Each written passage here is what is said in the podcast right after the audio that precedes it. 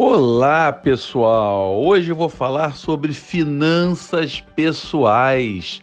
Como melhorar o seu orçamento. Vou dar as seis dicas para controlar suas despesas e fazê-las caber no seu orçamento. Esse é mais um podcast com o professor Carlos Heitor Campani. Seja muito bem-vindo!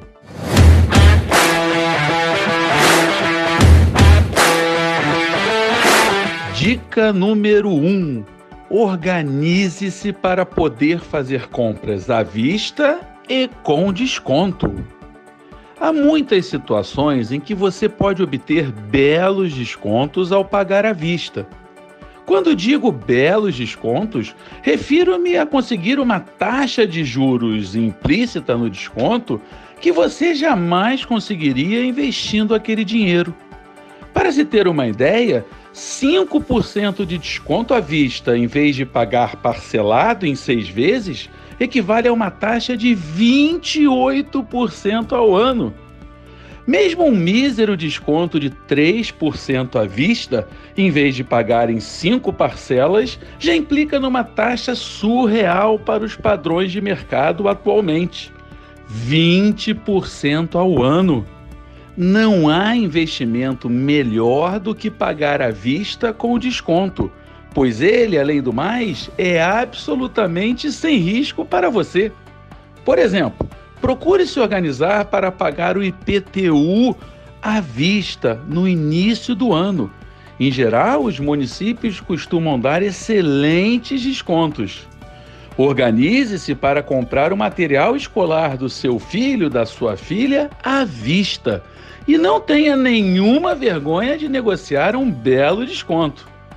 Aliás, que tal negociar, por exemplo, com a escola do seu filho ou da sua filha o pagamento anual em vez de 12 mensalidades?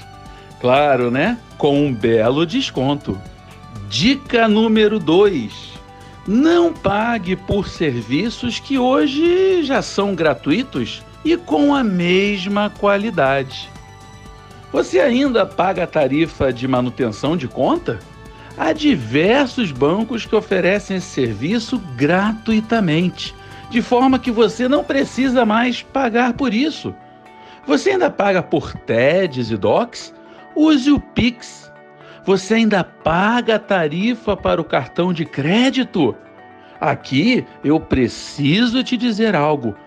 Ao contratar um cartão de crédito, você é o bem precioso, pois ao realizar suas compras com o cartão, seu dinheiro passa pela operadora, que já negociou belas taxas e ou prazos de pagamento com os provedores de itens e serviços pelos quais você paga com o seu cartão.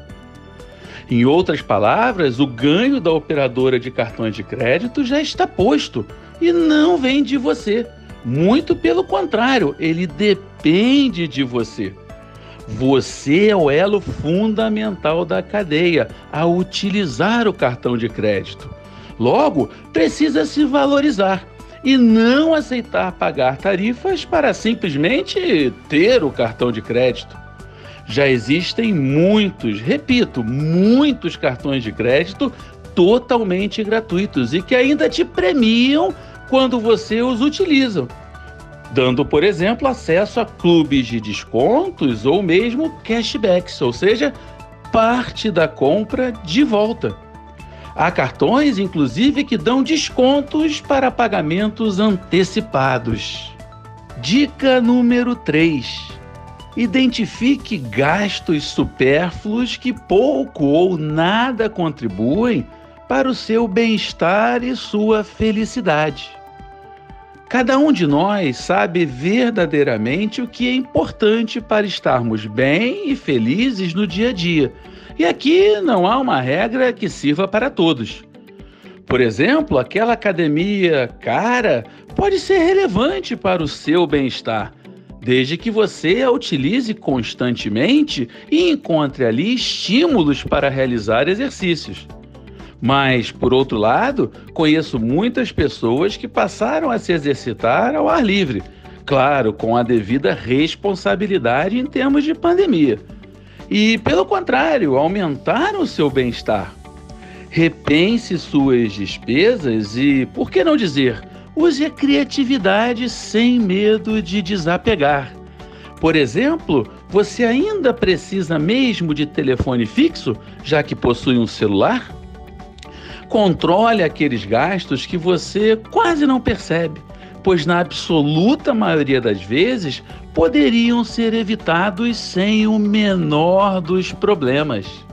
Dica número 4: revise todos os itens da sua lista de despesas. Há diversos itens orçamentários cujos preços estão caindo. Por exemplo, analise opções em outras operadoras para sua conta de celular. Uma vez por ano, reveja o quanto você paga e compare com o concorrente ou mesmo com novos planos da sua operadora. É possível conseguir uma redução na conta mensal ano após ano. O mesmo vale para a operadora da sua TV por assinatura, se for o caso, e para o serviço de Wi-Fi residencial. Os preços têm caído muito. Reflita e pense se você realmente precisa de 353 canais de TV com 158 canais de áudio ou de 200 MB de velocidade quando para a maioria das pessoas uma velocidade de 40 MB já seria mais do que suficiente. Por outro lado, há muitos itens de gastos cotidianos que não param de subir. A conta de luz é um deles. Será que você não conseguiria reduzir a conta de luz? E a conta de água? Tudo é questão de costume e muitas vezes não nos damos conta de que podemos reduzir algumas despesas readequando pequenos hábitos do dia a dia. Dica número 5: não pague nada por vergonha de tratar o assunto. Há uma diferença muito clara entre ser sovina, pão duro ou mão de vaca adjetivos normalmente utilizados com cunho pejorativo, e ser disciplinado financeiramente. Ninguém deve querer melhorar sua organização financeira empurrando contas de restaurante para outras pessoas, ou mesmo se escondendo na hora de dividir os gastos de um churrasco entre amigos. Mas, por outro lado, se você deixa claro que deseja pagar o que lhe couber, com clareza e justiça, não haverá nenhum problema, ou pelo menos não pode haver. Da mesma forma, não pode existir nenhum tipo de problema quando você recusa algum convite porque os custos ficariam fora do seu orçamento, ou porque você está no momento de readequação financeira. Sei que muitas pessoas sentem vergonha de exporem essas coisas, mas precisamos romper essa barreira e avançar para uma sociedade que conversa sobre disciplina financeira, assim como conversa sobre a última rodada do Campeonato Brasileiro. Não pode ser vergonhoso demonstrar que você é uma pessoa financeiramente equilibrada e que respeita os seus limites de orçamento. Vejo uma enorme inversão cultural de valores neste aspecto e devemos lutar para mudar isso, concorda? Dica número 6. Busque sempre os melhores preços para a sua felicidade. Sua felicidade seu bem-estar são coisas que apenas você sabe medir e isso é pessoal e intransferível. Dito isso, desafie-se a buscar a maximização da relação felicidade e bem-estar versus custo. Há muitas coisas que podem te fazer feliz, que são praticamente de graça, mas você talvez jamais pensou a respeito. Pense em hábitos simples que não custarão muito e que podem trazer leveza, bem-estar e felicidade. E mesmo naquilo que irá te custar algo, procure pelos melhores preços. Outro dia me deu vontade de pedir comida japonesa em casa. Entrei no aplicativo e digitei restaurante japonês em promoção.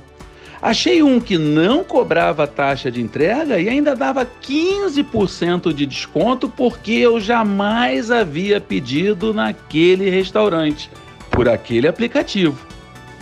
A comida veio maravilhosa e paguei bem menos do que pagaria se eu tivesse clicado na primeira opção de comida japonesa que encontrei no aplicativo.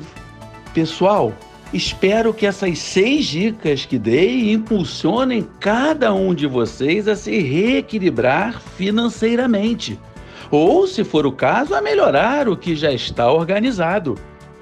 Ficarei muito feliz se conseguir atingir esse objetivo.